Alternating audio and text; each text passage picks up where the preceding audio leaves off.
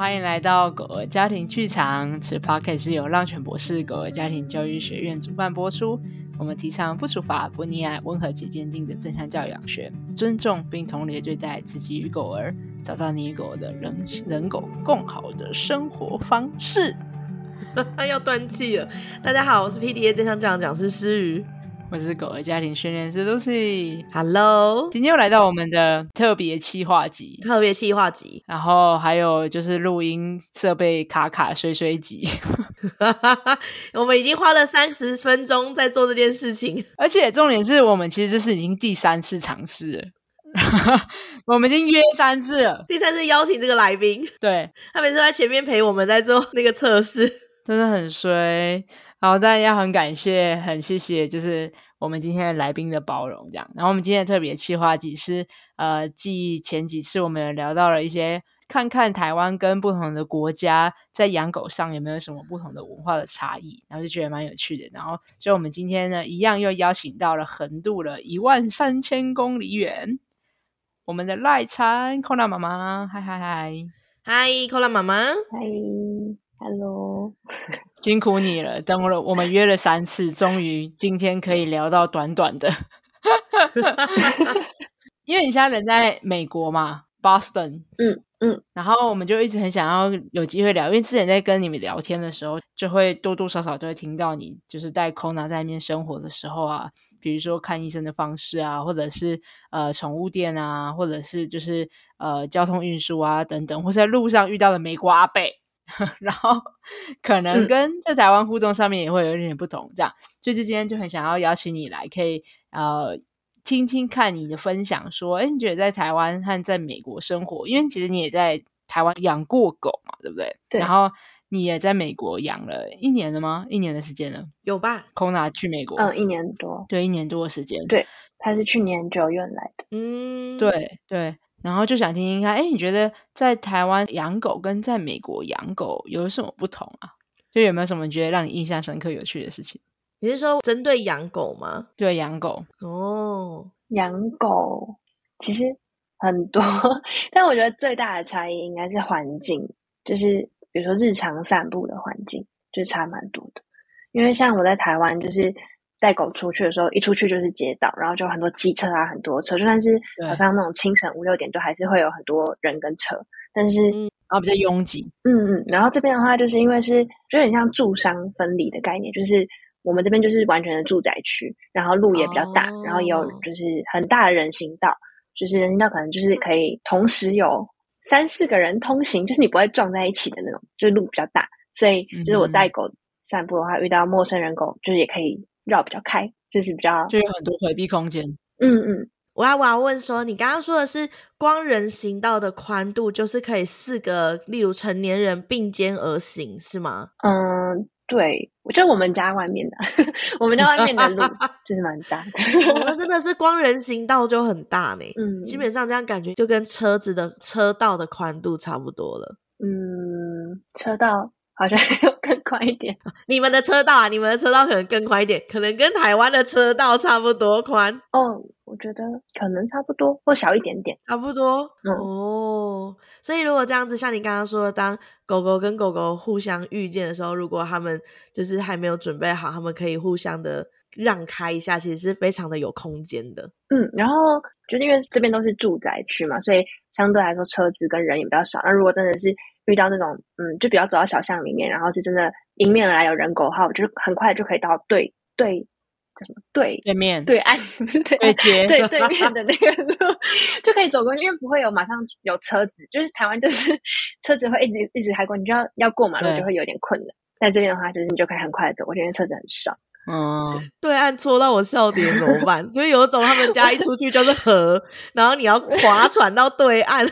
哎，我刚刚想象是有一条河戳到我笑点，好，对不起我。利亚家外面很宽广，是因为有个运河在那这样子，然后所以会需要到对岸去。对，没有。那我想要问，那所以如果今天你们在人行道上，然后对面有一只狗，或者是你前方有一只，就是有人带着狗散步，那你们倾向于是会怎么样跟彼此互动啊？比如说，像我们就有访谈到。呃 Lily 那一集，就是我们有在问，就是英国的好伙伴们，然后他们在英国养狗狗和狗见面的时候，他们可能会倾向于会先绕开。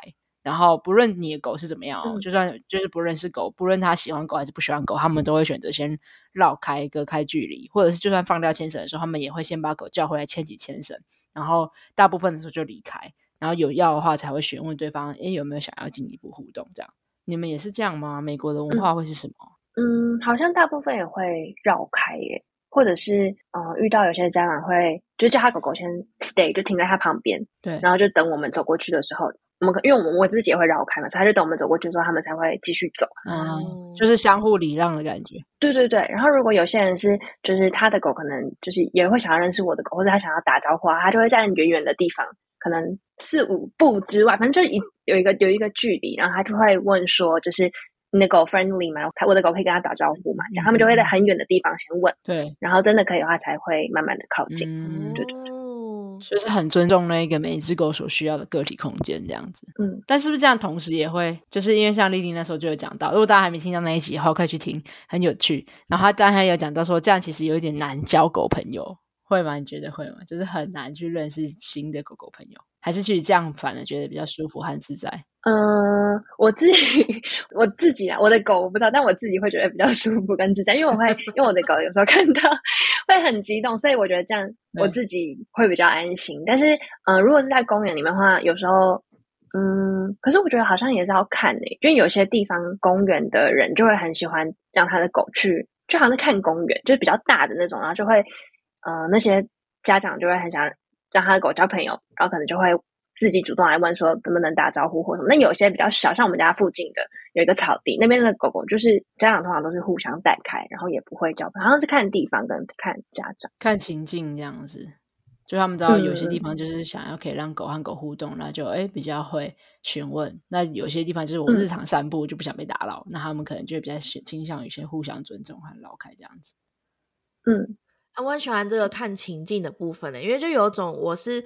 到公园的时候，我知道到公园的时候就是可以去让狗狗互相做互动，因为可能到公园的时候，呃，家长们彼此之间可能也比较有时间共同认知。对对对对对对，那、嗯、个共同认知，虽然说一样一样都会询问，可是就是会在这个时候就比较多倾向于这这些这些这些就是询问呃社交的的状况。可是如果只是日常散步，或者是如果是在行人行道遇到，有可能是才刚出门，或者是正要回家，所以可能就不是一个很适合在这个时候做社交的场合。然后所以在那个时候，大部分的人都会先呃绕道，就是互相的。尊重这部分，我觉得那个看场合感觉让人家觉得很舒服，跟有弹性。对对对，跟家长跟家长之间是互相理解的那种感觉。我觉得可能也包含理解狗狗的需要吧，因为对狗狗来讲，在不同的情境，嗯、因为常常家长会问我说，所以到底要不要让狗狗去跟其他只狗打招呼？那这里面要考量的因素确实蛮多的嘛，跟你家狗狗的状态，然后还有那个脉络，比如说你就不会大家在动物医院候诊区。然后你就说，来，我让我的狗去跟其他的狗打招呼，因为这种时刻大家就是身体在不舒服啊，然后家长要处理好多事情哦，嗯、就是他要不是 checking 那个叫什么？挂号。挂号，对，还要挂号啊，然后还要询问医生啊，还要担心自家狗狗的紧张程度啊什么，就哦要做很多事情，那这个时刻就绝对不是一个好的社交的场合嘛，所以就是我觉得真的是很看情境，看看当下，有可能今天我就是心情不好，或者是我们昨天没睡好。他们今天就是想要 leave me alone，不要吵我这样。然后，那我觉得这就是可以有各种弹性存在这样。那我还蛮想问问看赖产啊，就接下来。我们刚好聊完了那个狗狗和狗狗的互动，那我还蛮想知道，你觉得还有什么更大的差异？比如说像宠物店跟台湾有不同吗？就是他们卖的东西啊，因为其实我一直觉得观察宠物店很有趣，因为观察宠物店是一个可以看出那些就是在地的人他们的消费行为，然后消费行为就可以看得出他们对待狗的方式的文化有什么不一样。嗯、那你觉得美国的宠物店跟台湾的宠物店？他们卖的物品啊、食品啊，有什么不同吗？嗯，就是美国的宠物店，就我比较多，还是在线上。小飞鱼这边的线上就是比如说什么 Chewy 啊、Petco 很方便。但如果实体的宠物店的话，就是我觉得最大的差异是，呃，他们会有一个走道是就是卖肯亚零食的，然后它的肯亚零食可能会是单个包装，然后或者是甚至没有包装的，就是放在桶子里啊，嗯、或者是盒子里裸装。对对对，那样。这跟英国和苏格兰很像，嗯，就是都是裸装的，在那边直接啪，很像那种大卖场里。菜奇亚，不是菜奇亚啦，就是它真的是一格一格一格，然后很一个桶，然后很多不同啃咬零食，这样就是去可以让你自己选择这样。嗯，我觉得可能因为这边天气也比较干燥，对，就是台湾可能就很怕什么潮湿发霉。发霉，嗯，嗯，然后这边比较特别的话，我觉得是 training treats，这边有很多那种小的，就是很小的训练零食，size，对对对对对对对，我在台湾其实很少。找得到，嗯、就台湾通常都是饼干、肉干跟冻干比较多，我们都要自己剪。对对对，就是很方便，我觉得。完蛋，小白完全听不懂 关于这个差异。那那我要问，那个零食跟那个冻干的差异在哪里？就是它只是比较小，然后 for training 用的，就是它比较湿，就是那种 chewy 的感觉，就是比较湿，然后比较好剥，所以它就比如说我们放在常识玩具里面，哦、它就比较不会流血血，或者是。呃，你会怕你那边沾到什么东西，对，比较好用。可是冻干也是湿的啊，哎，冻干是湿的吧？冻干是干的哦。鲜食包是湿的啊？对，鲜食包是湿的，是类似像那样吗？就是所谓的 training treat 是是通常是烘干的肉干，可是它不是那种还有那么脆的的。对，就是你知道，如果你直接用把肉直接放进烘干机里面，然后烘个十几二十小时，它会变成很脆。对，然后那个东西就会很容易酥化，这样。哦、就是你可能在剥小块的时候，也没有不适合啊，就是比较容易，就是像刚才赖晨说的，会酥化，然后酥化就会掉很多屑屑这样子。哦、但我觉得这是个体差异啊，哦、就是就是没有好和不好。但是除了酥化以外，最麻烦的是 size。是尺寸，嗯，就是因为你通常烘肉干，你不可能就是把它剪成可能你的小拇指的一半大小这么小，嗯嗯，然后所以变成你就是要拿一大块肉干之后开始一直剪，一直剪，一直剪，剪剪剪剪剪剪剪剪这样，会剪到那个手的这边会痛的的那一种，因为你要自己虎口，对啊，就你剪到虎口。像以前我还在用很大量零食教教学的时候啊。我每天都会在那边，我光要上课这边剪剪剪剪剪到，我就那时候超级积极认真的一直在找寻有没有什么就是 training 好用的剪刀，没有，我是想找好的，找不到，你知道吗？哎、欸，那个要帮我省下多少时间和精力和体力，然后就狂剪这样子。对，但学习这样这样之后，我就再也没这个困扰了。这样，对，对，所以所以那才是说，像美国就会有一区是关于这样子的食物的。嗯，对，它的分类。然后我觉得美国还有一个，就也是零食上有两个很特别的，一个是我找不到鹅肉，就是很少。嗯、台湾不叫鹅气管嘛，可是这边就是没有。对，鹅的，就真的是买不到鹅气管。台湾也会有鹅肉干，也会有鹅肉干跟鹅胗内脏。对对对，这里就没有。然后这里可是这边很多火鸡、火鸡类的啊的的零食，所以就是产的肉啊。那那你们会有内脏吗？比、嗯、如说鸡胗，然后猪肝、牛肝、鹿肝，嗯，那些肝牛肺、牛肝有啊，嗯，牛肝就是肝是最多的，但是什么？嗯，啊，其实也有啦，就是肝是最多的，啊、因为自然牧场，自然牧场也有，自然牧场就是澳洲的，不是美国哦。哦，我只是，我只是预期也是买得到。我只是预期他应该会上到美国。对，比如说他那里应该会有卖，对不对？啊，没有自然牧场，真假的？有很多其他的。嗯，OK。但你们的啃咬比较巨大吗？很巨大，就是我买一个，就是它是牛耳朵，然后它是我不知道它是野牛还是什么的，超大那个。耳朵跟我的比我的手掌还大，然后比 Kona 的脸还要大，就是 就是跟我们在台湾的那个牛耳朵是截然不同的概念，的 size 是完全可能一点五倍到两倍那种。对，然后可是我觉得买那些啃咬的零食也相对比较便宜，便宜比台湾买的还要便宜。Oh. 对，尤其是像这礼拜是那个黑五，就是 Black Friday 特价，然后就是、oh. 就是特价是真的就是六折五折在买。对啊，就很像我昨天才刚买了，就是牛食道杆，就是它是六十条，就是大概十二公分的，然后我这样买才六百块，会不会分享太台币吗？但我对台币。等一下，等一下，再一次，再一次，牛牛气管吗？它是牛食道，牛啊，不是，它是牛食道，就是有点像肉感，它是做的就是呃转转转，然后啃咬的那种，哦、但它就是十十二公分，然后大概六十条，然后六十条，我觉得很便宜，超爆便宜耶！这一条才十块台币，对耶，嗯、好便宜哦。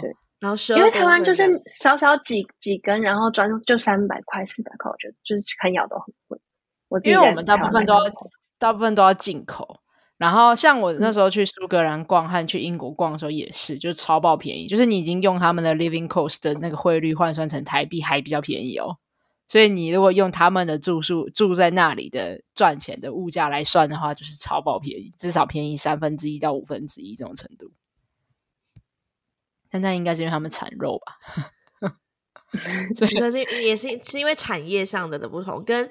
跟那个叫什么吃东西的的量跟习惯不同，所以就会这样子，是吗？我觉得主要应该是他们那边养很多动物，像他像美国就是养超包多动物，畜牧业就对了。对对对对对对对对，像牛啊、嗯、羊啊那些，我猜他们都有超级巨大的那些土地可以去养这些动物，所以他们就，他们就有非常多的牛食道。因为 人类不吃牛食道啊，所以他们有啊。可是他们人人类吃牛肉啊，所以他们就有超多的牛食道。所以我也是第一次听到牛食道，对他们来说不算什么。对啊，牛食道好酷哦！为什么台湾没有牛食道？应该也要来试试看。我决定我要去询问看看，我要去市场询问。请问你有牛食道吗？然后那个老板一定觉得很困惑，这到底在干嘛？这样。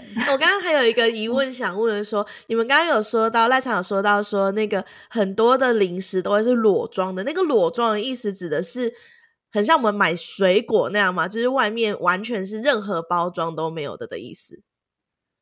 可是它、嗯、可是那个东西不是会直接给狗狗吃吗？如果好，以我的假设就会是，例如说像水果没有包装，是因为我们会去去皮呀、啊，或者是去壳子吃里面的肉。可是可是那个东那个零食不是啊，它就是直接给狗狗吃的，对不对？嗯，但因为他们那部分都是啃咬零食，就是是很大一个，然后是干的，所以就是可能、哦、我也不晓得，就是比较不容易长大，我猜，人家都会装在桶子里面，嗯、所以也还还好。因为我还有另外一个想象，就是你看啊，如果是这样讲好吗？好，如果是我自己好了，然后我去的时候，我就会看一下那个桶子，然后我可能就会想说，我要这个还是要那一个，所以我不会只拿一个起来就走，你知道，就会有一种挑选感，就很像在挑水果一样。然后，所以我就会想说，嗯，如果刚刚也有人这样挑选的话，就会有摸过啊，或者是等等的，或者是我还有一个想象是，会不会带狗狗去？逛的的时候，狗狗会，然后就瞬间吃一口或者是什么的，就是会有很多这些想象。可是，所以 在美国那边住的大家都不介意这些事情，是吗？对啊，我觉得就是这个文化差异蛮有趣的。就是其实好像全世界，嗯、我，我不知道到底有没有到全世界，但我至少觉得英国和美国，他们就因为这个就是在反映消费文化嘛，大家其实真的没那么 care，、嗯、啊，他们的狗也真的都很还好，就是真的你不会吃，他们肠胃反而很强壮。就是狗狗并不会因为吃到那一点点细菌，然后或者是好像前一个人摸过指纹，然后就造成什么很严重的伤害。就是其实没那么。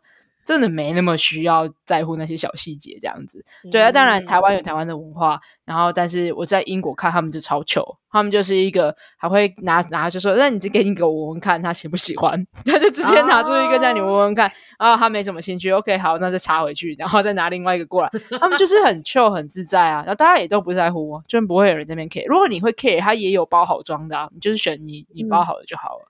因为裸装的它就是可能卖一只一只的，或者是称重的那种类型。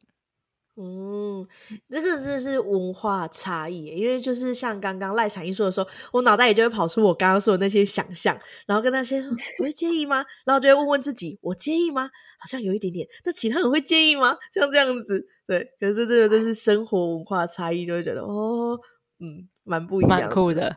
对啊，哎，赖彩你知道我想到这个，就是像我在英国就有看到一次，然后那个就是我自己一直觉得，哇，如果在台湾有这个东西的话，一定很可爱。就之前一直很想要可以，就是在我的教室，就之前我们在南港教室的时候很想要有这个可爱的东西。然后那个东西是什么？就是你知道美国呃 Supermarket 不是都会有一个长长的一个一个透明的 bar，然后里面有很多的巧克力，然后你可以按压，就咕噜噜噜噜噜噜噜这样掉下来，像也会装很多的 jelly bean。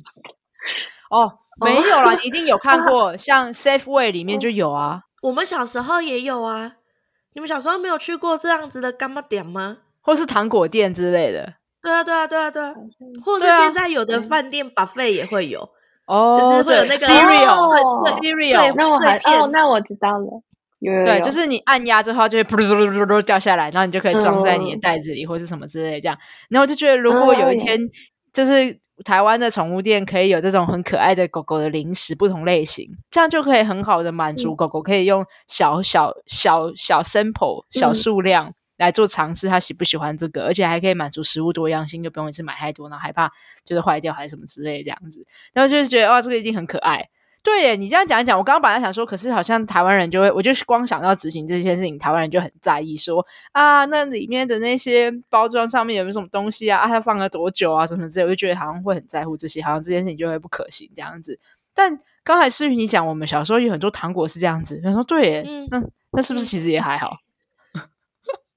对，如果是你刚刚说的这样子，我的想象起来，因为它就会是在一个透明的管子里面，对，然后上面还会有盖子啊，对，所以我好像想象起来，跟刚刚赖禅说的那种一个桶子里面有一堆，好像你这个会让我觉得更为安心一点，是多一个盖子就差这么多，对不对？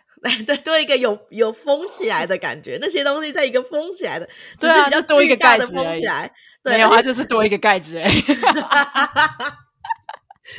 哎、欸，而且像我刚刚有说到，就像现在很多饭店 buffet 也会有那个呃脆片在里面，然后它就会弄得很缤纷，然后你就会很有食欲，那个，然后你你就会很想购买，你知道吗？而且你就有选择，你，你知道吗？对，而且你会觉得按那个也很有趣，而且你刚刚在讲的时候，我还有另外一个想象是，如果有一个地方是狗狗也可以去按的，不是也很好吗？哦，它可以有选择权。都来不及称重啊！我知道，按一下多少钱这样子。妈，这个掉下来，这个我要这个这样子。对对对，然后那个那个称那个按压就会记一步记那个哦，按一次按两次一次什么二十块之类的，好可爱哦！我觉得好可爱哦。开店有一些对，那个现在自己出去就会被敲完喽。没有，我跟你讲，是现在如果你是。正在经营宠物店的听众们，对不对？可以考虑一下，可以考虑一下。当你做出来的话，请联络我们，我们帮你分享和曝光。可以考虑一下，因为那个很可爱，超可爱。浪犬正向教养会做那个食物多样性跟那个选择权这样子，我们可以谈一下异业合作。笑死！好了，赖产整个被干掉在那边这样子，我们太嗨。那赖产，哇！因为今天我们时间的关系啊，我们只能用很短短的，就是先聊一个开头，然后。我其实很想要，如果有机会的话，哪天我们的设备已经在稳定的时候，真的很想要可以，不敢现在就约第四次。对对对，因为我怕第四次来，然后赖才在这边干等，真的超可怜，超水这样子。然后所以就很想要，哎，再邀请你来分享更多，因为我觉得一定还有很多很有趣的美国和台湾的养狗文化的差异这样子。比如说，我们都还没聊到之前我们说到那个美国阿贝啊，对对对。嗯对对，然后就一定要邀请你来分享美国阿北这样子，好吗？那你有没有在此时此刻觉得一定你还要再跟家长分享的关于可能宠物店啊，或者是在路上遇到其他只狗的状况这样子，你你还想要补充的？嗯，宠物店我刚刚还有一个，我刚刚就讲了第一个，嗯、但第二个就是 就是就这边很多，因为这边的美国人很重视，就他们很多人会说他们自己肤质过敏。所以他们这边的狗狗的，不管是那种饲料也好，零食也好，他们有很多是 gluten free，就是没有麸质哦，跟人类一样哎。对，然后所以他们就有非常多，他们会标示就是这个是 gluten free，他们就会比如说用呃那个番薯或者是用一些豆类之类的，但他们就会标榜那个是 gluten free，很有趣。但我我其实不确定狗狗是不是有这么多就是肤质过敏的狗狗，但就是因为人觉得自己对对对，他在卖给人的。对，就是因为我那时候也有去，就是兽医院，然后兽医师就有就有说，就是因为这边太多人觉得自己就是肤质过敏，他们就卖这种东西，然后卖给美国人 gluten free 的零食或者是饲料，但这个东西不见得对狗狗是好的，就是好像因为就是他他自己是说，就是他们呃临床看看，就是也是有一些风险，比如说番薯或者豆类，好像对心脏好像也有一些风险，这个就还在研究当中，就是要适量，对对对，但是但是就是很多人就以这个是很健康的东西，就是没有小麦哦，很健康，然后就这样推给美国人。那我觉得这很有趣。嗯嗯嗯嗯，真的蛮酷的诶，因为就是它完全就是人类会投射我们的需要在狗狗身上，明明根本不没有研究过狗到底需需不需要在乎肤质这件事情，但还是就我猜可能一定有一些相关研究啦，但我们现在可能了解不多。但是就像刚才赖产讲到的经验，可能比例上没有这么多，就是除非他们养狗的的饮食某种特定的文化也容易让狗狗产生肤质过敏这样。不然的话，其实就是蛮多的时候，其实狗狗的需要跟我们想要的需要也不见得相同。可是，对，我真的很印象深刻，就是之前就是我去参加一个研讨会，然后那个狗狗的行为训练师他就有讲到说，你知道吗？你在美国如果要一夜致富，你就只需要制作出一款饲料。然后说服大众，你这款饲料超级健康，超级符合狗狗的饮食。然后你不买不行，你买了狗狗会很快乐，会吃很好，然后会很健康什么之类，你就可以暴富，你会赚超爆多钱这样子。好，玩笑话，是因为他们很在乎狗狗的健康，他们很在乎吃的很健康的这件事情，是吗？哦，你在问我吗？还是问赖产？我在问你啊，我来问你说，为什么这个让你一夜致富？是因为美国人他们是一个很注重饮食健康的族群，所以他们会很希望自己吃很健康之外，狗狗也会就是很喜欢超，他们可以饮食超均衡、超健康，所以只要你有一个饲料可以做到这个，他们就可以完全买单的意思。我觉得我这比较想问赖产嘞，有吗？赖产你觉得有吗？哦、有吗？对啊，因为我 我不知道啊，赖产才是当地的那个。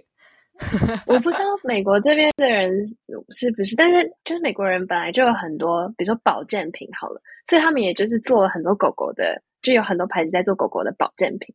然后我觉得这好像也会有一点关系，就是他们可能自己本身就是，嗯，我我自己猜啦，可能看医生什么的比较贵，所以就会比较注重健康，或者是注重保健品啊，或者是注重，比如说像这个，他们会觉得自己是，可能他们自己本身就是这样，他们也会觉得狗狗也应该是这样，我自己猜。嗯，这蛮有趣的，这很酷。嗯、好啦，那因为时间的关系，我想要先停在这边，然后想要邀请大家，如果你在今天听完赖产分享的这三十分钟，然后有什么听到哦，美国很多很有趣的文化，或者有什么勾起你的好奇心，不过像是到底美国阿贝是怎么对待其他路边的狗狗的，然后 或者是就是可能。交通运输啊，更多关于美国的事情，对，看医生啊什么的，你你你有什么好奇，你可以来在留言区提问。我觉得邀请赖禅第四次。对对对对，再来跟我们分享，就是他在美国的养狗文化跟台湾观察到有什么不一样。好，那如果你对我们刚刚有说到的跟正向教养相关的的事情，狗狗的正向教养的的话，你可以在我们的资讯栏找到浪犬博士的官网，里面有很多跟狗狗相关的讲座。今天讲到的社交也有相关的讲座哦。然后你又可以在官网里面找到我们的课程。那如果有任何问题的话，也可以私讯官方 Line at，然后就会有专人会回复大家。助教。助教，你讲什么？然后助教会回复大家，对，专人助教这样。好，然后我是正向教养讲师诗瑜，然后我是小孩正向教养讲师。你可以在资讯栏找到我的讯息。然后如果你对小孩正向教养有兴趣的话，也可以到我的粉专看看哦。好，那这一次真的非常感谢赖晨的各种包容，还有远，就是事隔了一万三千公里跟我们进行录音。希望我们还可以邀约到第四次啊，这样。希望我要把设备弄好才对。对对对对，我们决定买十包乖乖放在我们的桌上，这样子。好，那就要期待大家的提问和期待我们再邀约赖晨来分享第四次。好，我们下次见喽，拜拜，拜拜。